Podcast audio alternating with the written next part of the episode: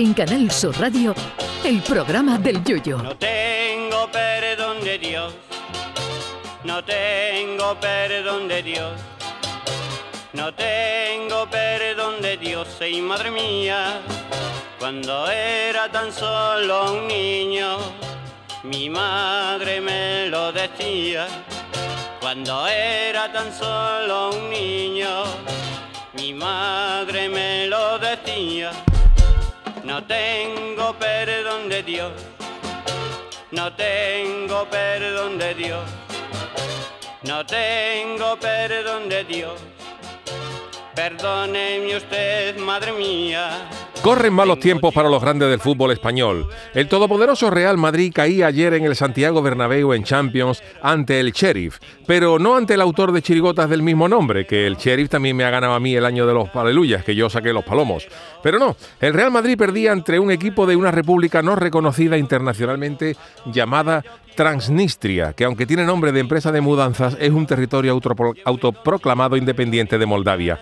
Pero al menos el Madrid ganó su primer partido ante el Inter de Milán, pero el otro grande, el Barcelona, perdió su primer partido ante el Bayern de Múnich por 0-3 y hoy está cayendo ante el Benfica.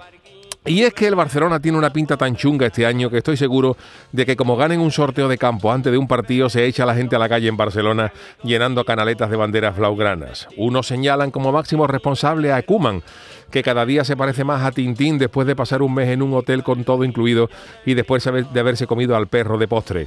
Otros señalan como culpable a los jugadores, con una plantilla que tiene una media de edad dos años más que las chicas de oro, aquellas viejas de las series. Algunos futbolistas del Barça tienen tantos años que en vez de cobrar una ficha cobran una pensión. Y así no se puede. Pero la gran mayoría señala como culpable a la directiva, primero a Bartomeu y ahora a Laporta. Todo parece indicar que el Barcelona tiene menos dinero que el peluquero de los Iron Maiden y no nos extrañe que para la próxima temporada los culés cambien de patrocinador en la camiseta y en lugar de Rakuten lleven Cofidis. Porque la tesorería blaugrana tiene una ruina que la porta desayuna en un mollete con jamón y lo paga con un pagaré a 24 meses y condicionado al traspaso de Ansu Fati a la Premier League. El Barça ahora mismo es una ruina. El Barça ahora mismo entrena la falta contra los muñecos y ganan los muñecos. Y con tamaño de escalabro económico y deportivo es normal que no haya ni para pagarle a los jugadores. Se fue Mexi, porque al no haber manteca en la caja, Laporta le hizo al argentino la misma promesa que Groucho Marx a su hermano chico en una de sus películas. No se vaya de mi despacho de abogados, por favor. Le doblaré el sueldo. En vez de deberle 10 dólares cada mes, le deberé 20. Y claro, con estos augurios, Messi se fue al París de los jeques que tienen tanto dinero que a los perros en vez de comprarle dinero, perdón, en vez de comprarle pienso, le dan una tarjeta Visa para que el perro se compre lo que quiera. Y también se fue Luis Suárez, que tiene las orejas sin lóbulo, pegadas al cuerpo, que si Luis, la, Luis Suárez hubiera nacido mujer, se tendría que poner los pendientes en los codos.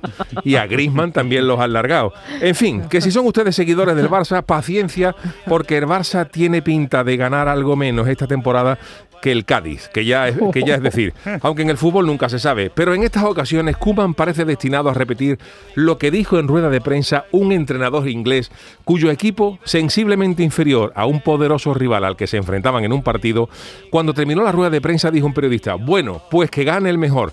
Y dijo el entrenador del equipo chungo, no lo quiera Dios.